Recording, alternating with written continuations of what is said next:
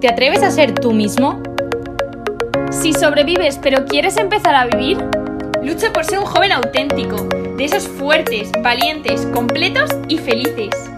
No dejes que te lo cuenten. ¡Vívelo! Hola a todos y bienvenidos un día más a nuestro podcast.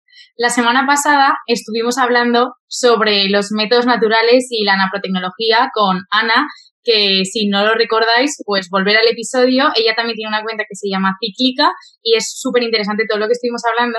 Y hoy tenemos la suerte de contar con un gran testimonio que complementa y da vida a toda la teoría que estuvimos viendo en el episodio de la semana pasada. Pero es que literal da vida. Nosotros eh, tenemos con nosotras ahora mismo a Marichu, que igual por el nombre no la conocéis, pero suena más por su cuenta de Instagram que se llama Con Pepitas de Chocolate. que podéis darle vuelta a saber por qué puso ese nombre. Y mm, nada, ella tiene 29 años, está casada y tiene un hijo que se llama Juanito. Millones de gracias, Marichu, por estar aquí con nosotras y abrirnos tu corazón y contarnos, pues eso, un poco de tu vida. Hola chicas, muchísimas gracias a vosotras por invitarme, que es una maravilla que le deis voz a, todas estas cosas. Así que nada, yo encantada de estar aquí con vosotras.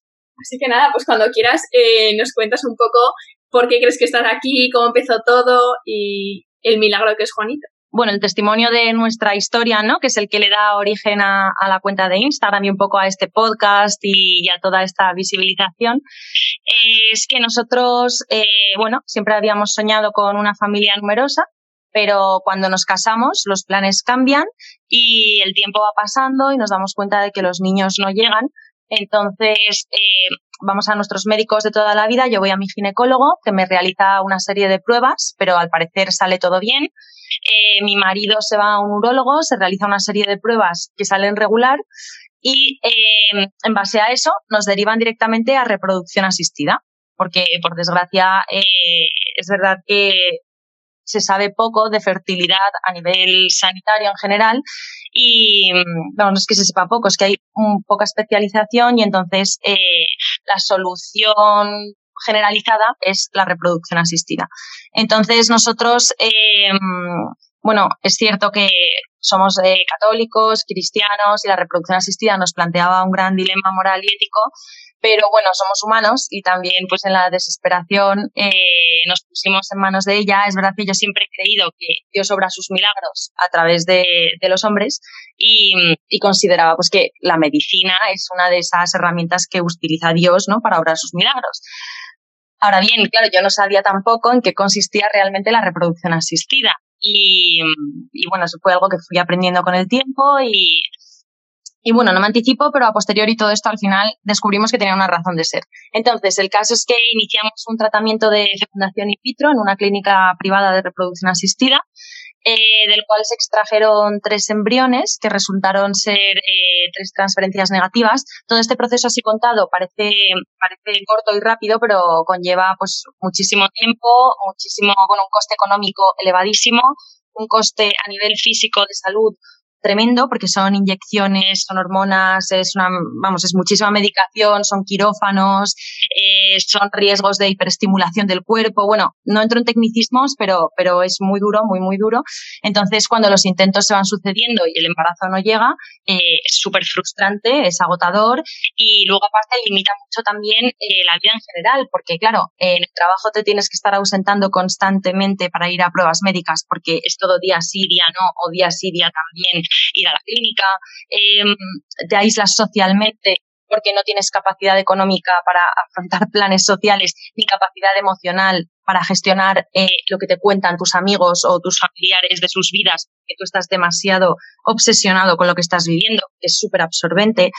Em, también la medicación tiene que estar en nevera por lo general y siempre es a las mismas horas todos los días, que suele ser por la noche, entonces ya no sales a cenar por el rollo de tengo que volver a casa a pincharme, volverme a ir. O sea, un montón de cositas que terminan sumergiéndote en un pozo negro tremendo. Y luego, eh, en el matrimonio también es el monotema, con lo cual es muy peligroso porque al final es todo el dolor, la frustración, la pena, no lo conseguimos, no llega y al final el matrimonio empieza a girar en torno a eso y, pues no es nada saludable. Nosotros recién casados, pues claro, al final afrontar eso eh, pues es una grandísima dificultad. Entonces, eh, nada, hicimos un primer tratamiento de fecundación in vitro. Como os digo, con tres intentos no funcionó.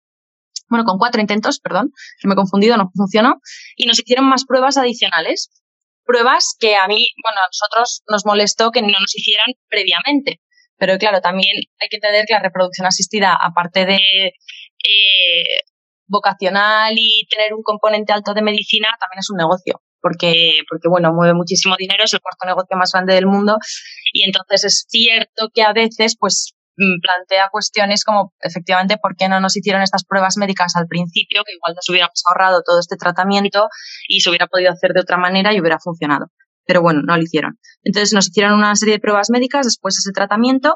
Eh, de esas pruebas médicas nos dijeron que, que mi marido y yo éramos incompatibles genéticamente y que todo lo que entrara en mi cuerpo con genética de mi marido, mi cuerpo lo iba a rechazar, eh, mi sistema inmunológico lo iba a atacar y lo iba a rechazar y que por eso no me estaba quedando embarazada. Entonces eh, nos pusieron una pauta inmunológica para reducir las defensas de mi cuerpo y que no reaccionara así. Y, y entonces hicimos otro tratamiento ya con ese diagnóstico. Entonces volvimos a hacer una fecundación in vitro, esta vez con tres oportunidades, ¿vale? Tres embriones, tres transferencias y esa pauta inmunológica para, y hematológica para reducir eh, la reacción de mi cuerpo y posibilitar, vamos, aumentar el embarazo.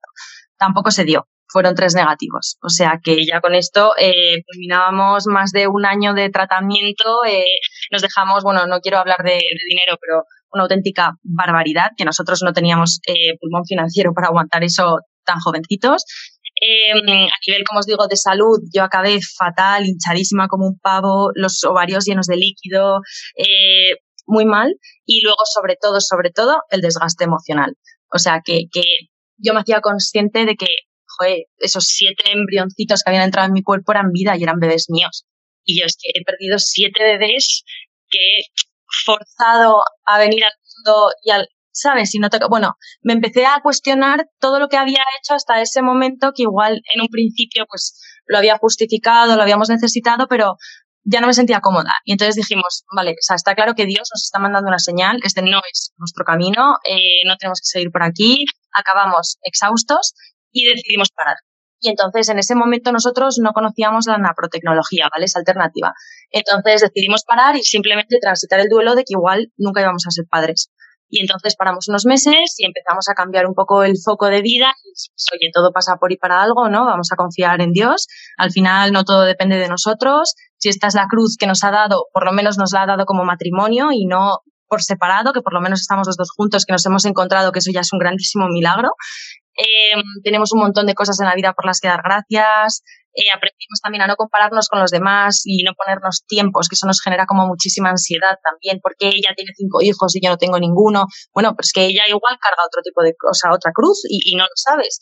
Entonces, a dejar de compararnos, poner muchísimo el foco en lo que ya teníamos y no en lo que necesitábamos y a reaprender a vivir una vida pues haciendo nuevos planes, porque no había salido como lo habíamos planificado, pero porque no depende de nosotros. Y, y haciendo pues, pues otras cosas y, y aprendiendo pues eso, a, a, volver a vivir pues, pues con nosotros mismos y a crecer en ese sufrimiento. Y nada, y paramos, transitamos ese duelo, se hizo muy duro, pero es verdad que eh, nos dio muchísima paz soltar esa carga como de, claro, cuando estás como en esa lucha y no lo consigues, no lo consigues, no lo consigues y el tiempo va avanzando y tú te vas desgastando, eh, te, consume. Entonces ya soltar esa carga y decir, pues mira, será lo que Dios quiera y ya está, nosotros hemos hecho todo lo que estaba en nuestras manos, ahora vamos a disfrutar de lo que tenemos, que es un montón y ya está. Y nos dio muchísima paz, fuimos súper felices ese tiempo y entonces yo abrí la cuenta para compartirlo con la gente que estaba pasando por lo mismo y compartir que se puede ser feliz en el sufrimiento y que, y que bueno, que es un camino durísimo, que es un camino súper solitario, porque además es que todavía es súper tabú. Nadie se atreve a hablar de esto, de la infertilidad, ni de nada relacionado en realidad con la fertilidad en general, ni con la salud reproductiva. La gente no habla de esto. Y, y le pasa a muchísima gente, a una de cada cuatro parejas. Entonces, es que, es que claro, pues para dar apoyo. Y, y entonces abrí la cuenta y muchas mujeres me empezaron a hablar de, digo mujeres porque en mi cuenta el 99,9% de la gente son mujeres, ¿eh? pero, pero que hay algunos valientes que se atreven también a, hablar y a meterse en este mundito. Entonces, eh, muchas mujeres me empezaron a hablar de la naprotecnología. Entonces yo al principio eh, me mostré súper reticente eh, a escuchar nada de eso porque es verdad que en, el mundo de la infertilidad se aprovechan mucho del dolor de las personas para vender milagros. Hay muchos libros que venden por ahí de tómate este producto y se curarán todos tus problemas. Ven a un tratamiento que te voy a hacer en no sé dónde y se te curarán todos los problemas. O sea, venden muchísimo humo y entonces a mí me daba mucho miedo caer en eso, porque yo pensaba, porque claro, la publicidad es lo que nos vende y, el mundo es lo que nos vende, que la reproducción asistida era lo más, más, más avanzado que había y lo más científico. Entonces decía, joder, si no me ha funcionado con esto, imposible que me funcione con otra cosa. Entonces, pasaron varios meses, me seguían hablando de la naprotecnología y yo no me lo creía. Entonces iniciamos un proceso de adopción eh, internacional, porque porque nos sentimos como esa llamada y de repente nos vimos como súper felices en, pues, como en esa, en esa vocación, o sea, como que se nos había abierto un nuevo camino, nos entusiasmó y entonces empezamos el proceso de adopción.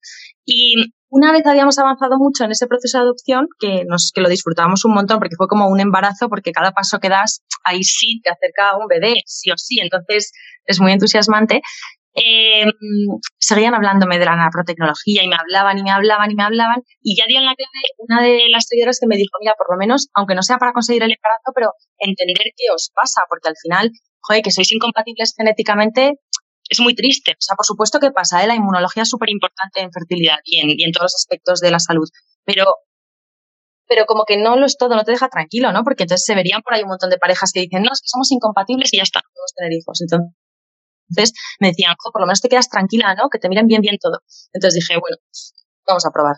Entonces, nada, convencí a mi marido, fuimos a una primera cita en nuestra clínica de naprotecnología, que es Fertilitas, que es la, la que está aquí en España, y, y, nos contaron un poco en qué consistía, y dije, bueno, por lo menos el coste económico no tiene nada que ver, o sea, es mucho más, vamos, lo, se, se puede, eh, se puede afrontar, y luego eh, nos plantearon pues toda la rama de la parte de métodos naturales con Creighton, entender el ciclo, que yo es algo que nunca me había interesado en eso y pues hombre, podía ser útil la información del ciclo y luego toda la parte médica en paralelo. Entonces eh, empezamos el proceso con ellos y la verdad que desde el principio una pasada porque efectivamente cada pasito que das eh, vas entendiendo un poco lo que te va pasando, o sea, te van haciendo pruebas reales de salud que van descartando posibles problemas de, de fertilidad. Y en paralelo vas estudiando tu ciclo con Creighton que siempre da muchísima información, no solo de la ventana fértil, sino de cualquier desajuste que pueda haber hormonal, fallos en la ovulación y un montón de cositas que no nos enseñan en el cole y yo creo que es que deberíamos saber desde pequeñitas. Y, y me descubrieron eh, muchísimas cosas, la verdad, muchas cosas que no me habían visto en reproducción asistida. Me descubrieron hipotiroidismo, que era difícil de diagnosticar por analítica. Me descubrieron una trompa obstruida que me tuvieron que recanalizar, que abrir, que eso limitaba mucho el embarazo. Eh, y me descubrieron sobre todo, lo más importante de todo, un fallo ovulatorio por el cual, bueno, no entro en tecnicismos, pero es que es muy interesante. Mi óvulo se quedaba cuando yo ovulaba, porque yo tenía ciclos aparentemente normales con mis reglas y todo, pero en el momento de la ovulación mi óvulo se quedaba atrapado en el folículo, que no se rompía del todo y se quedaba ahí como atascado. Entonces era imposible que se llegara a fecundar nunca. Entonces, al final, que, me, nos habían dicho que éramos incompatibles y que mi marido teníamos un seminograma flojo y tal y cual, eh, resultó que yo tenía un tema muchísimo más grave, que es que el óvulo directamente nunca llegaba a salir del ovario, con lo cual, ¿cómo se va a fecundar? Es imposible. Eh, y ese fallo ovulatorio le ocurre a muchísimas de las parejas a las que en reproducción asistida les diagnostican infertilidad por causa desconocida, porque es algo que no se estudia en la carrera de ginecología y que en reproducción asistida tampoco se aborda porque les da poco igual, porque como hacen la fecundación en un laboratorio, tampoco les importa cómo sea la ovulación de la pareja. Entonces hay un montón de parejas con, con fallos de infertilidad que, que no se diagnostican y, que hubiera sido tan sencillo, pues eso, como ir a NAPRO, que te lo diagnostiquen, te lo curan y el embarazo llega de forma natural. Entonces nosotros, después de todo ese camino, nos diagnosticaron eso, me pusieron tratamiento. El primer mes el tratamiento funcionó, pero el embarazo no llegó, porque al final un embarazo, aunque tú estés muy saludable, los dos estéis muy saludables en la pareja, no tiene por qué llegar de forma inmediata, porque son un montón de cosas. Eh, pero al segundo mes llegó el embarazo. Entonces, claro, os podéis imaginar el shock. Además, yo lo iba retransmitiendo todo en la cuenta en directo, porque claro, yo iba desde el principio no me creo nada esto de la NAPRO, que será esto que nos venden, y poco a poco iba diciendo, oh, pues es guay, me van descubriendo cosas, tal, y de repente el embarazo después de todo el enorme camino, o sea, que habíamos recorrido, así que fue una pasada. Y, y luego además en la protecnología hacen seguimiento hasta la semana 12 de embarazo, que es durante todo el primer trimestre, porque en el primer trimestre hay siempre más riesgo de pérdida gestacional, de aborto. Eh, entonces están chequeando muy bien las hormonas para que no haya ningún problema y evitar un aborto. Y de hecho, menos mal, porque yo tuve un montón de desajustes hormonales en APRO me estuvieron corrigiendo todo el primer trimestre. Y reproducción asistida en el alta con la primera eco, en la semana 5. O sea que luego también eso, ese riesgo, pues te lo comes solita. Y luego con la adopción, pues como habíamos seguido en paralelo, porque al final la NAPRO nosotros la habíamos afrontado un poco por salud, ya no tanto por conseguir el embarazo, eh, bueno, fue súper gracioso que nos dieron la idoneidad, o sea, se terminó nuestro proceso de adopción y nos dijeron que, que éramos idóneos para ser padres un día antes de que a mí me saliera el positivo en el test de embarazo. Entonces fue un subidón que me acuerdo que dije, somos idóneos, qué maravilla, qué pasada. Y al día siguiente amanecí con un positivo en el test de embarazo. Entonces, claro, fue eh, o sea, sí, sí. O sea, llorando, llorando, en plan muy fuerte. El problema es que con la adopción, si te quedas embarazada, te paralizan el proceso hasta que el bebé nace y cumple un año. Porque ya las circunstancias familiares cambian y tienes como que volver a repetir una de la, la parte psicológica del, del, proceso para ver si, si todavía estás un poco en el mismo mood, por así decirlo, ¿sabes? Que, que estabas. Y nada, y esa es nuestra historia. Y aquí tenemos a Juanito, eh, enorme, sanísimo y, por fin milagrazo. O sea, que es que la vida es impresionante. Es fuerte. Es que, es que cuando, en cuanto has confiado en Dios, no es que te ha dado uno, es que te ha dado todo. O sea, súper. Es impresionante. Os juro que de verdad que siempre que hablamos de esto, de todo pasa para algo, todo pasa para algo, todo pasa para algo, os digo Juan, digo, es que nos ha llegado Juanito cuando más hemos confiado en Dios, cuando más hemos abierto también nuestro corazón, pues por el tema de la adopción y hemos acogido lo que él quisiera darnos, o sea, cuanto más eh, hemos sido así y más felices éramos, porque es verdad que, que, alcanzamos como un punto de felicidad impresionante de, joder, confía de verdad, suelta eso. Bueno, pues cuando mejor estábamos fue cuando llegó, es muy fuerte. Que no quiero decir que esto lo tenga que transitar todo el mundo y llegar a la misma conclusión ni nada, ¿eh? pero que quiero decir que al final, a posteriori, cuando miras con perspectiva, te das cuenta de que de verdad todo pasa para algo, o sea, que, que todo tiene una razón de ser. Sí. sí. Qué bonito. O sea, me estaban entrando ganas de estudiar medicina y ponerme a trabajar en la clínica de fertilitas porque es que me parece algo tan bonito y que, y que da tanta esperanza. O sea, Yo eso digo siempre, digo, es que sois padres de cientos y cientos de niños, porque ya no son solo los padres, es que esos niños estarían aquí sin vosotros, o sea, es muy fuerte, sí, es muy bonito. Y que qué cambio más grande, que a ver, yo no tengo ni idea de la reproducción asistida ni nada, pero qué cambio más grande, ¿no? Eh, los dos caminos que acaban en lo mismo, pero no tienen nada que ver, ¿no? O sea, uno, por lo que nos has contado, busca más como, pues eso, la parte más de negocio, aunque también da vida y tampoco nos vamos a meter ahí, pero, pero lo otro lo enfoca más desde toda la vida, ¿no? Y, la vida de, también de los padres. Y es como, lo veo muy, muy diferente, muy diferente. Claro. O sea, al final la reproducción asistida, bueno, aparte, aparte de que es un negocio, eh, se salta igual algunos límites éticos morales que para muchas personas plantean, plantean un dilema. O sea, eh, nosotros es verdad que cuando, cuando empezamos con ellos nos marcamos los límites súper claros desde el principio y dijimos, llegamos hasta aquí y ya, o sea, no vamos a hacer derivadas de ningún tipo. No quiero entrar tampoco en detalles ni esto porque luego es súper personal. La infertilidad es súper, súper dura, es verdad que se pasa muy mal y es muy difícil juzgar, o sea, no, no hay que juzgar en ese mundo, por supuesto, eh, pero es cierto que para muchas parejas pues plantea, sobre todo, yo diría que es más gordo de la reproducción asistida, un dilema ético y moral fuerte, sobre todo con muchas de las derivadas. Y la naprotecnología efectivamente no, a lo que va, de hecho, el origen de la naprotecnología es católico, porque es eh, un poco ofrecer una alternativa a todos los matrimonios que no quieren afrontar una reproducción asistida. Y, mm, pero claro, al final ha derivado y ha resultado que ha completado fenomenal toda la rama eh, de la ginecología especializada en fertilidad, porque es algo de lo que se carece en el sistema, o sea, no, se estudia en la carrera, de hecho, esto corroborado por un montón de ginecólogos, y la naprotecnología ha aportado ese conocimiento súper especializado en fertilidad para que eh, no sea tan necesaria la reproducción asistida y sobre todo pues para dar alternativas y opciones a personas que por el motivo que sea no quieren ir a la reproducción asistida o como en nuestro caso, que la reproducción asistida no les ha funcionado, porque es que para muchos casos, pues mira, la naprotecnología es mejor que la reproducción asistida.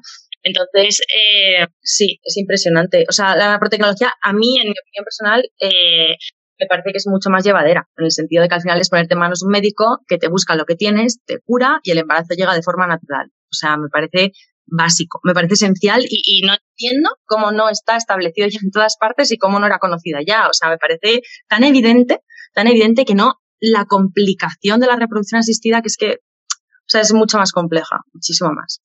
Entonces, sí, una pasada. La paz, la alegría y la unión en vuestro matrimonio no tiene nada que ver. O sea... Nada, tiene que ver. Luego es eso, en la protecnología también tratan a la pareja pues, pues como pareja. En reproducción asistida parece como que la mujer lo afronta todo sola ella, porque como es la que se pincha, la que se medica, la que pasa por quirófano, a la que le hacen la transferencia embrionaria y luego tiene que estar los 15 días de reposo o lo que sea. O sea, parece como que la mujer carga como todo todo, todo, todo ya sola. La naprotecnología al final el abordaje también es que si aprendes métodos naturales, lo aprendas eh, con tu marido, eh, enfoquéis los dos el problema, le hacen pruebas a él, te hacen pruebas a ti, porque claro, tienen que curar la salud fértil de ambos, no vale solo con la de uno si, si el otro también tiene un montón de problemas. Em, a las citas pues se acude juntos, o sea, al final es un poco también pues te, une efectivamente porque te, te, apoyas mutuamente y al final lo abordas en, en, unión, ¿sabes? No, no, o sea, no sé.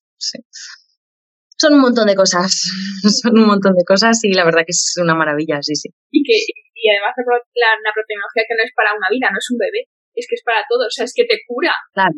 Es cierto que hay un montón de patologías que luego, al ser hormonales y cíclicas, pues se van reproduciendo y después del embarazo, pues pueden volver a, salir, pero muchísimas de ellas no. Claro, la naprotecnología, uno de los beneficios que tiene supuestamente es ese, que, que como te han curado, pues no tiene por qué volver a pasar luego un segundo embarazo. Sí, sí. Oye, pues iba a decir enhorabuena. No, no, pero sí, o sea, yo la palabra enhorabuena la llevo también en la boca todos los días. O sea, enhorabuena a los médicos y no me cansaré nunca de decirlo. Enhorabuena a todos los que están pasando por esto. Sí, es que, es que totalmente. O sea, es para celebrarlo y no cansarse nunca de celebrarlo. ¿Y alguna, no sé, algún tip que le darías a estas mujeres que están pasando por lo mismo que pasaste tú en plan, eh, tanto si fueran asistida como en NAPRO, ¿no? Esa confianza o qué les dirías? yo siempre les digo que, que, bueno, que confíen en sus médicos, pero que tampoco eh, se queden tranquilas sin pedir segundas opiniones. Es decir, que cuando les propongan algo muy drástico, porque por ejemplo he tenido casos en la cuenta de mujeres a las que les decían, ay, tienes una trompa obstruida, como ya no sirve, mejor quitarla. Y luego hemos descubierto que con la naprotecnología esas trompas obstruidas se pueden abrir y recanalizar y volver a utilizar. Entonces, son cosas tan drásticas que siempre digo, pedir segundas opiniones y nunca os canséis de pedir segundas opiniones, porque al final es un tema muy complejo. Dicho eso, si estáis con un médico que os transmite mucha paz y con el que estáis a gusto y bien, hay que confiar en ellos, porque, porque son los que saben de medicina. Luego, eh, que se puede ser perfectamente feliz en el sufrimiento y que de todo este camino se aprenden muchísimas cosas y, es lo que os digo, que me he dado cuenta que a nosotros nos llegó todo cuando ya lo habíamos aprendido todo o habíamos aprendido de verdad, éramos plenamente felices en, en ese dolor, o sea, que es que, se aprende un montón, que aprovechen el tiempo para ellas y, para, y para su pareja, eh, mm, que confíen y, por supuesto, a quien crea en Dios, que confíe plenísimamente y que suelte también parte de esa carga, porque Él está cargando la cruz con ellos exactamente igual y que confíen que Él tiene la última palabra, que les quiere un montón y que sabe perfectamente lo que hace, con lo cual que, que no sufran, o sea, que confíen, que confíen. Y, y bueno, y para las que no creen, pues, pues eso, siempre elegir el camino que más paz les dé y que se puede ser feliz en la infertilidad y que se aprenden un montón de cosas y que nada, que es durísimo, pero que se puede y que se llega. Y, y que si no se llega, también soltar esa carga eh, da muchísima paz y no pasa nada y se puede ser perfectamente feliz. O sea que eso. Oh, muchísimas gracias. ¿verdad? mil gracias, mil gracias a vosotras. Precioso, ¿eh? Qué fuerte. Sí, y que sobre todo, que qué guay también que tú hayas decidido como continuar y, y, escuchar a la gente que está pasando también por ahí a través de la cuenta y haber compartido la experiencia, porque gracias a ti, pues a muchas mujeres también les habrá llegado la posibilidad de conocer la nanotecnología. Entonces, pues, qué fuerte, muy. Que fue una de las cosas también cuando paramos que dije, jo, es que tampoco quiero que todo esto que hemos vivido haya sido en balde. Entonces, como tampoco era muy consciente de los aprendizajes, nosotros como matrimonio que estábamos adquiriendo, dije, tengo que hacer algo para ser eh, fecunda, por así decirlo, de otra manera. Entonces también abrir la cuenta y poder ofrecer apoyo emocional a parejas que estaban pasando por lo mismo, pues por lo menos para mí fue muy terapéutico. ¿eh? Egoístamente decía, joder, pues qué bien que por lo menos de esto estoy sacando unos frutos, porque, ¿sabes? Estoy ayudando a otra gente a que se sienta mejor, porque claro, no quería como que todo cayera en la nada. Y, y, luego, pues nada, hemos hecho una comunidad tan bonita que es que son mi familia. O sea, que es que sí, sí, yo continuaré hasta, hasta que, que se me permita, sí, sí. Y no solo, yo decía, de a las chicas tal, no sé qué apoyar, pero es que yo creo que también, no solo eso, es que vas a crear vocaciones para estudiar nanotecnología. Qué monas, pues ojalá, ojalá sea así, de verdad, ¿eh? porque hace falta, sí, sí. Oye, eh, muchísimas gracias, Marichu, muchísimas gracias a todos por escucharnos, llegar hasta aquí y nos vemos la semana que viene. Hasta luego. Genial, hasta luego. Adiós, mil gracias a vosotras. Chao.